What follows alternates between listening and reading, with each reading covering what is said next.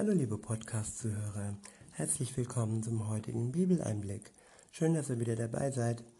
Heute habe ich für euch einen Psalm und zwar ist es der Psalm 73 und ich benutze wieder die Übersetzung Das Buch von Roland Werner. Der Psalm ist überschrieben mit Das Glück der Gottesnähe. Ab Vers 1 heißt es, ein Gotteslied von Asaf. Wirklich, Gott ist gut zu denen, deren Herzen aufrichtig ist. Doch ich, ich wäre fast ausgeglitten. Doch ich, ich wäre fast ausgeglitten. Nur wenig fehlte noch, da wäre ich ausgerutscht. Denn ich ärgerte mich über die Selbstherrlichen, als ich den Wohlstand der Gottesfeinde sah denn sie leiden keine Schmerzen, solange sie leben. Ihre Körper, ihr Körper ist gesund und wohlgenährt. Die Mühsal der übrigen Menschen kennen sie nicht und werden nicht geplagt wie die anderen. Deshalb schmücken sie ihren Hals mit Hochmut und in, Ge und in Gewalttat kleiden sich. Äh, sorry. Äh, ich wiederhole noch mal den Vers. Deshalb schmücken sie ihren Hals mit Hochmut und in Gewalttat kleiden sie sich. Ja, sie kleiden sich in Gewalttat. Also sie sind gewaltvoll und ja, Gewalttäter sozusagen. Gut, weiter geht's im Vers 7. Ihre Augen grinsen unter dem Fett hervor. Ihr Herz quillt über vor hochmütigen Gedanken. Sie reden verächtlich und voller Bosheit. Von oben herab drohen sie mit Unterdrückung. Ihr Maul reißen sie bis zum Himmel auf, und ihre Worte haben freien Lauf auf der Erde. Darum läuft sein Volk ihnen auch nach, nimmt ihre Worte begierig auf wie Wasser. Dabei sagen sie, wie soll Gott denn davon erfahren? Kann der Höchste das überhaupt wissen? Wirklich, so sind sie, die Gottesverächter. Sie machen sich stets ein schönes Leben und häufen sich immer mehr Reichtum an. Ach, umsonst habe ich mein Herz rein bewahrt und meine Hände in Unschuld gewaschen. Ich hatte Schmerzen den ganzen Tag und jeder Morgen war wie eine Strafe für mich. Hätte ich beschlossen, ich will genauso werden wie Sie? Wirklich, dann wäre ich gegenüber allen deinen Kindern untreu gewesen. Da dachte ich nach, um das zu begreifen. Mühselig erschien es mir. So war es, bis ich hineinging in das Heiligtum Gottes und überlegte, wie ihr Lebensende sein wird. Ja, du hast sie auf glatten, glatten Grund geführt und ließest sie in Täuschungen hineinfallen. In einem bloßen Augenblick erfasst sie das Entsetzen.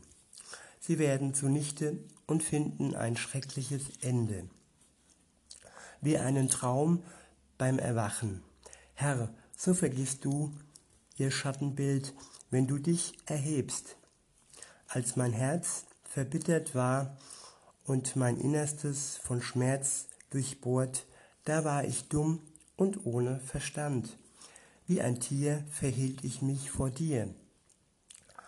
Doch immer bleibe ich bei dir du hältst mich an meiner rechten Hand. Nach deinem guten Plan leitest du mich und am Ende nimmst du mich voller Würde auf. Wer ist sonst für mich da im Himmel?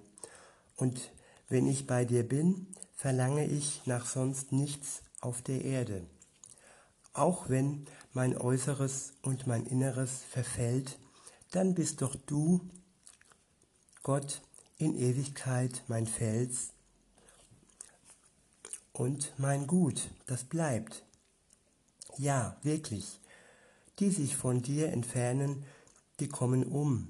Du lässt, du lässt zugrunde gehen alle, die dir gegenüber treulos handeln. Doch für mich, Gott nahe zu kommen, ist mein großes Gut. Mein, mein Herrn, beim Herrn, bei Adonai suche ich Schutz. Gern will ich erzählen von allem, was du tust. Soweit der Psalm. Ich werde ihn nochmal Vers für Vers vorlesen und euch meine Gedanken dazu sagen. Ab Vers 1 heißt es, ein Gotteslied von Asaf. Wirklich, Gott ist gut zu denen, deren Herz aufrichtig ist. Das ist eine, ja, eine Klarstellung, eine Tatsache. Trotz allem, was noch vorgelesen wird in diesem Vers, steht am Anfang und am Ende, Gott ist gut zu denen, deren Herz aufrichtig ist. Das ist eine Gewissheit und das ist ja ein Versprechen Gottes. Wenn ich mein Herz vor ihm wirklich rein halte, wenn ich ihm gegenüber aufrichtig bin und aufhöre, mir und ihm etwas vorzumachen, dann wird er mir gegenüber gut sein. In Vers 2 heißt es, doch ich, ich wäre fast ausgeglitten. Nur wenig fehlte noch, da wäre ich ausgerutscht. Denn ich ärgerte mich über die Selbstherrlichen, als ich den Wohlstand der Gottesfeinde sah. Ja, aus diesem ähm, Versen klingt ja im wahrsten Sinne des Wortes Ärger, aber auch Neid ja, wenn man sich andere Menschen anschaut, wenn man sich den Wohlstand anschaut und wenn dieser Wohlstand größer ist wie der eigene, dann können wir wirklich in die Gefahr kommen, dass wir ausrutschen und dass wir fallen. Ja, und dass, dass uns das eben nicht gut tut, wenn wir so auf andere schauen und neidvoll ähm, auf sie schauen. Und das eine ist der Wohlstand und das andere ist das Leiden und der Schmerz. In Vers 4 heißt es, denn sie leiden keine Schmerzen, solange sie leben. Ihr Körper ist gesund und wohl genährt. Ja, auch der Körper, auch die Gesundheit ist oftmals Grund zur, ja, zum Ärger und Grund zum Neid. Ich weiß nicht, wie es bei euch ist, aber Seit Geburt bin ich nicht allzu sehr mit Gesundheit ähm, ja, bestückt, aber ich lebe und auch wenn ich die ein oder andere Einschränkung habe, das ein oder andere Handicap habe, trotzdem kann man dankbar sein für sein Leben. Und trotzdem kann man vor allem mit Gott zusammen ein Leben führen, das äh, ja, glücklich äh, vonstatten geht, trotz Schmerzen, trotz Leid und trotzdem, dass der Körper vielleicht nicht immer gesund ist und nicht so genährt ist, ja, wie es sein sollte. Gesunde Ernährung, das liegt ja oftmals auch an mir selbst. Nun ja, es ist immer eine Sache der Sichtweise, wie sehe ich auf mich, wie sehe ich auf andere. Und ähm, wichtig ist immer das Gesamtbild zu sehen. Dazu kommen wir ja am Ende. In Vers 5 heißt es, die Mühsal der übrigen Menschen kennen sie nicht. Sie werden nicht geplagt wie die anderen. Ja, an einer anderen Stelle heißt es auch, die Sonne scheint auf alle Menschen, egal wie sie sich jetzt verhalten, ob sie jetzt gläubig sind, nicht gläubig sind, ob sie, ja, wenn sie dann gläubig sind, mit Gott zusammen leben, sich von ihm ähm, die Liebe geben lassen, die sie brauchen fürs Leben. Oder wenn sie nicht gläubig sind, eben egoistisch und auf Kosten anderer leben. Aber trotz alledem scheint auf sie auch die Sonne und trotz alledem haben sie es scheinbar, vielleicht manchmal sogar etwas besser wie wir, die wir glauben, aber es ist nur scheinbar, denn der, der nicht glaubt, der kann nicht wirklich glücklich durchs Leben gehen, der hat vielleicht äh, ein beruhigendes Fettpolster durch tatsächlich Fett oder auch Geld, aber das beruhigt vielleicht, aber im Endeffekt, was das Ende angeht, dazu kommen wir später noch, hilft es nicht wirklich. Weiter heißt es in Vers äh, 6, ähm, deshalb schmücken sie ihren Hals mit Hochmut und in Gewalttat kleiden sie sich. Ja, wer reich ist, wer wohlhabend ist, der kann hochmütig sein und der kann auch gewalttätig sein, ohne dass er ja Probleme bekommt. Also das ist jetzt kein Grund zum Neid, aber viele Reiche und Mächtige sind gewalttätig und kommen trotzdem durch mit ihrer Gewalttätigkeit. Sie werden nicht bestraft, zumindest äh, nicht in ihrem Leben, in der Mitte des Lebens, am Ende dann wohl schon. Wenn sie dann vor dem Strafgericht Gottes stehen müssen. Weiter geht's in Vers 8. Sie reden verächtlich und voller Bosheit. Von oben herab drohen sie mit Unterdrückung.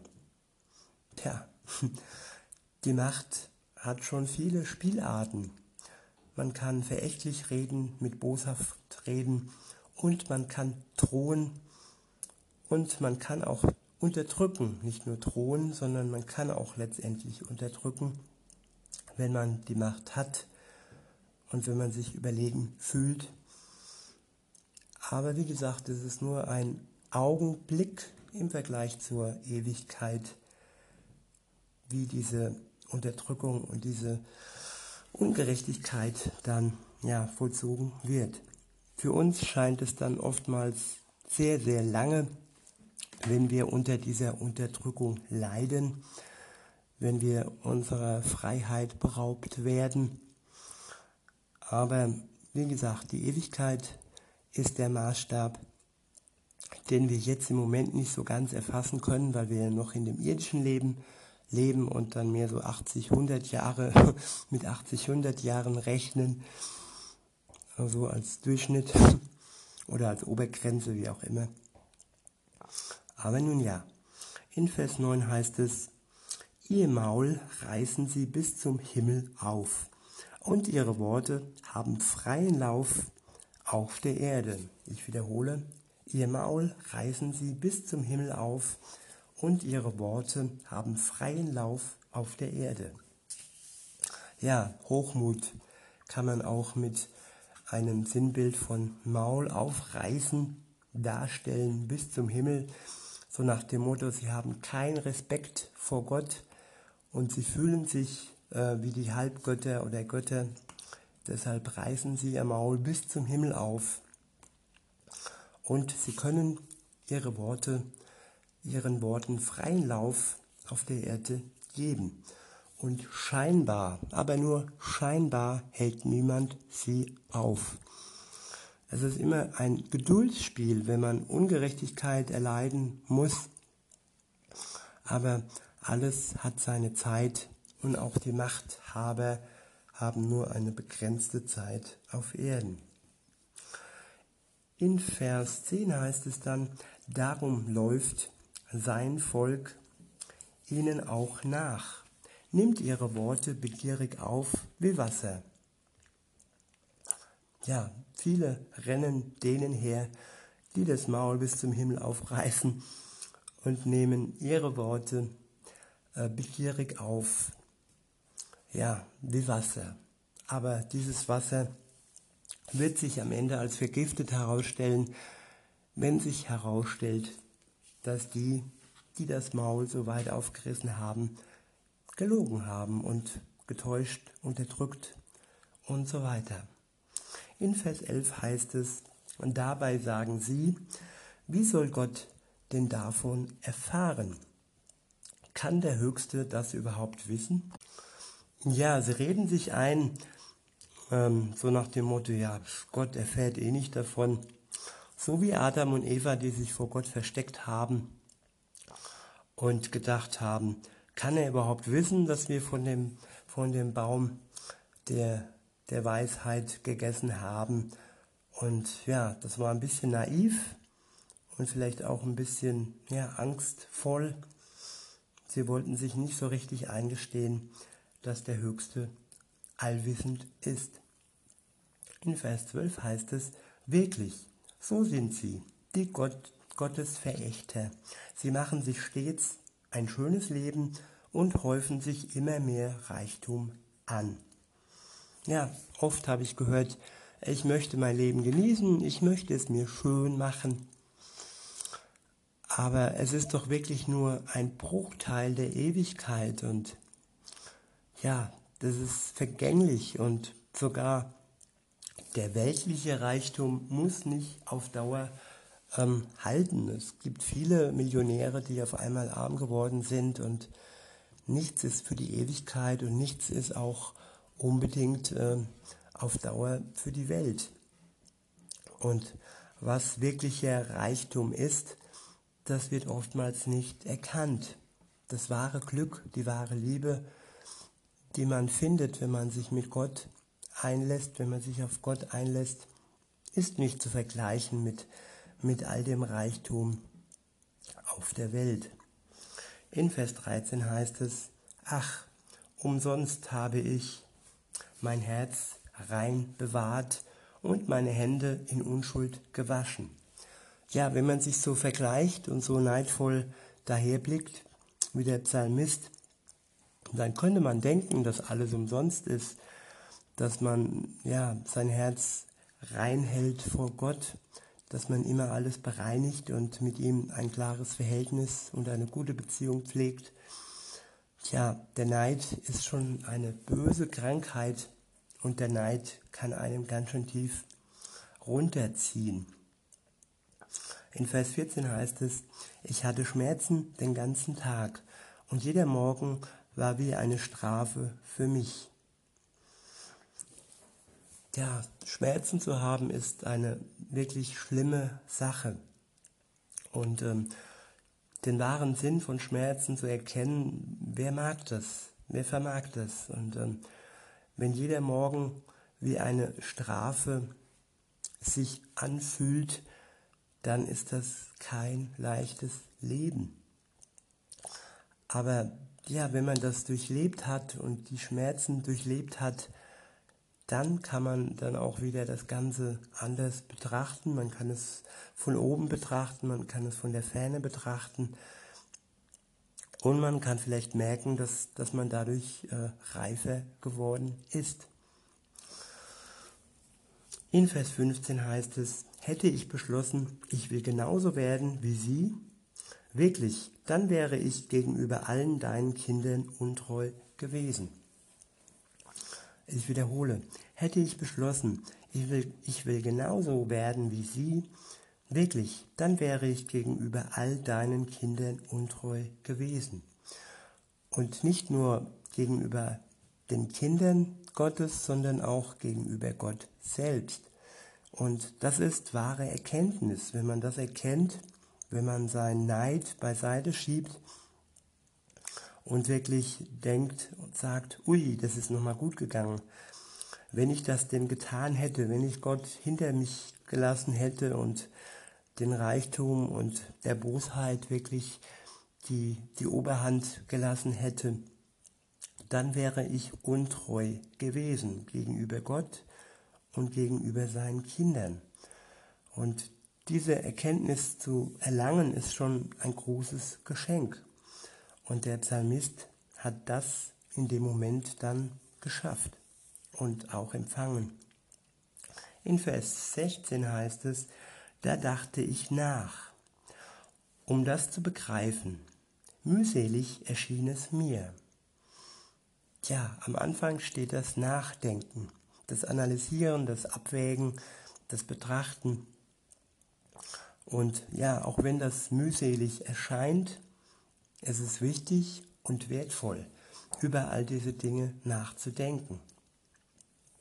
In Vers 17 heißt es, so war es, bis ich hineinging in das Heiligtum Gottes und überlegte, wie ihr Lebensende sein wird. Ich wiederhole, so war es, bis ich hineinging in das Heiligtum Gottes und überlegte, wie ihr Lebensende sein wird. Wie sieht das aus? Wie geht man hinein in das Heiligtum Gottes? Damals gab es noch einen Tempel, aber seit Jesus hier auf Erden war, ist dieser Tempel da, wo ich mich mit Gott unterhalte. Das ist die Stille, das Hineingehen in die Stille sozusagen, das Hineingehen in die Gemeinschaft mit Gott, in das Reden mit Gott, in das Beten mit Gott, in das Lesen in der Bibel, äh, in das Nachsinnen über sein Wort. Und ja, dann bekommt man die Antwort auf das Grübeln, auch wenn es mühselig war am, am Anfang. Man bekommt die Antwort, wie der Psalmist, wenn man sich dann das Lebensende dieser Menschen anschaut.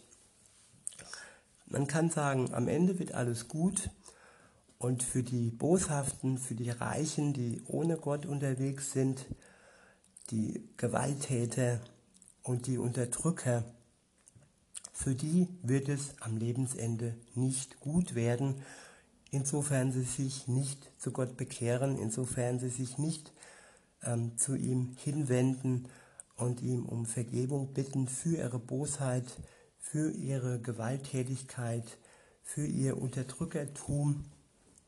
Wenn diese ähm, Einsicht für sie nicht kommt zu Lebzeiten, dann wird ihr Ende schrecklich sein. Sie werden gerichtet werden von Gott. Insofern ist es immer wichtig zu sehen, ja, auch wenn es ihnen im Moment gut geht, das Ende ist entscheidend und nicht die Gegenwart in diesem, in diesem Sinne.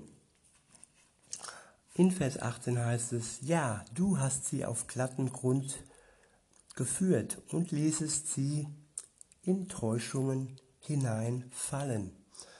Jetzt sind die Rollen vertauscht, so, so, sozusagen. Am Anfang war der Psalmist auf glattem Grund und wäre fast gefallen über seinen Neid und über seinen Ärger.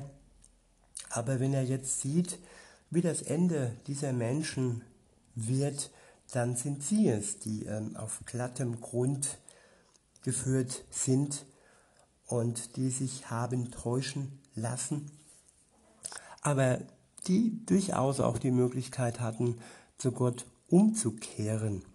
Es ist für jeden Menschen wirklich ein, eine, ein Fakt und eine Möglichkeit. In Vers 19 heißt es, in einem bloßen Augenblick erfasst sie das Entsetzen. Ich wiederhole, in einem bloßen Augenblick erfasst sie das Entsetzen. Sie werden zunichte und finden ein schreckliches Ende.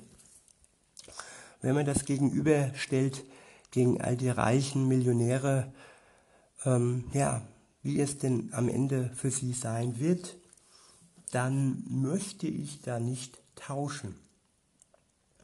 Und ja, das Ende ist nicht festgelegt, man, man sieht es nicht, es ist nicht festgeschrieben. Jede, jeder hat ein eigenes Ende, das eigentlich nur Gott kennt. Und äh, da wir es nicht wissen, wirkt es eben so. Es wird schrecklich sein, weil das Ende kommt, ja, dann, wenn wir es nicht wissen. Und insofern ist es ein Augenblick, des Entsetzens und ein Augenblick des Schreckens. Und ja, das ist traurig, aber es ist wahr. Insofern ist es aber auch wieder gerecht, weil es geht ja hier um die Unterdrücker, um die Gewalttäter, es geht um die, ja, um die Menschen, die anderen Menschen viel Böses zugefügt haben. Und es geht hier dann um Gerechtigkeit weil sie haben ihr Ende nicht im Blick. Sie haben vielleicht äh, die Weltwirtschaft im Blick. Sie haben ihr Geld im Blick, ihren Kontostand im Blick. aber sie haben nicht ihr Ende im Blick. In Vers 20 heißt es, wie, wie ein Traum beim Erwachen, Herr, so vergisst du ihr Schattenbild, wenn du dich erhebst. Als mein Herz verbittert war und mein Innerstes von Schmerzen durchbohrt, da war ich dumm und ohne Verstand. Wie schön ist es, wenn man das erkennen kann, dass man sagen kann, als ich damals noch neidisch war und verbittert war und der Schmerz, es kann ja auch ein Schmerz gewesen sein, den ich mir selbst zugefügt habe, indem ich mich gemartert habe und äh, meinen Selbstwert heruntergezogen habe. Ja, und wenn man dann einsieht, dass das eine Zeit der Dummheit war und dass ich damals nicht äh, einen großen Verstand hatte oder ihn nicht benutzt hatte zumindest, dann ist es doch eigentlich eine gute Sache. Und wenn man dann noch sagen kann, wie es weiter heißt im Vers, wie ein Tier verhielt ich mich vor dir. Ja, Tiere haben nur Instinkte, Tiere, bei Tieren geht es hauptsächlich ums Überleben, um, um die Fortpflanzung. Klar, sie haben auch eine Seele, aber der Mensch ist dem Tier gegenüber doch noch eine kleine Stufe höher, auch wenn er die Tiere achten soll, die Natur achten soll. Trotz alledem ist uns doch noch etwas mehr gegeben als dem Tier. Was jetzt uns nicht irgendwie dazu, wie gesagt, äh, befähigt, es leiden zu lassen. In Vers 23 heißt es, doch immer bleibe ich bei dir, du hältst mich an meiner rechten Hand. Nach deinem guten Plan leitest du mich und am Ende nimmst du mich voller Würde auf. Ich wiederhole, nach deinem guten Plan leitest du mich und am Ende nimmst du mich voller Würde auf. Da ist ein Gott, der mich am Ende voller Würde aufnehmen will.